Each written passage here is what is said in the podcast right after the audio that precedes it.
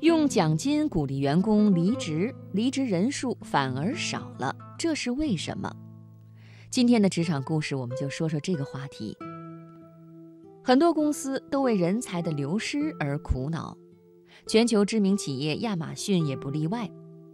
为了留住人才，CEO 杰夫·贝佐斯想尽了办法，允许员工带宠物上班，提高工资待遇，改善工作环境，但是都收效甚微。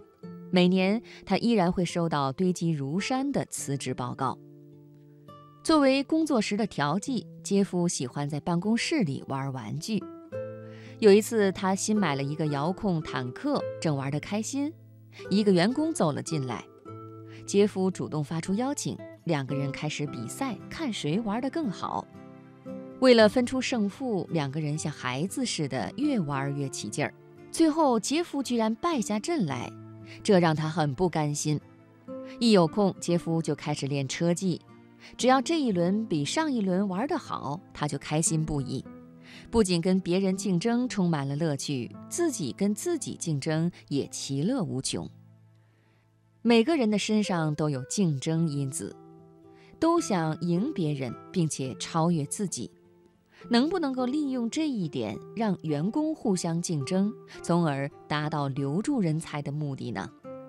经过一番思索，杰夫很快推出了一个付费离职的计划。计划的内容很简单，公司鼓励每一个员工离职，每年为他们提供一次离职赢奖金的机会。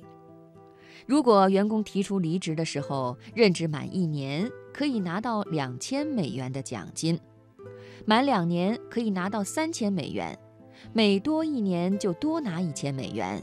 最高奖金是五千美元。想要拿到这个数目，员工必须工作满四年。这一计划出台以后，辞职的员工渐渐变少了。很多人希望拿到更多的离职奖金，所以都希望在亚马逊多干几年。想要干的时间长，就必须更加的努力工作，否则自己的位置随时都可能被别人所取代。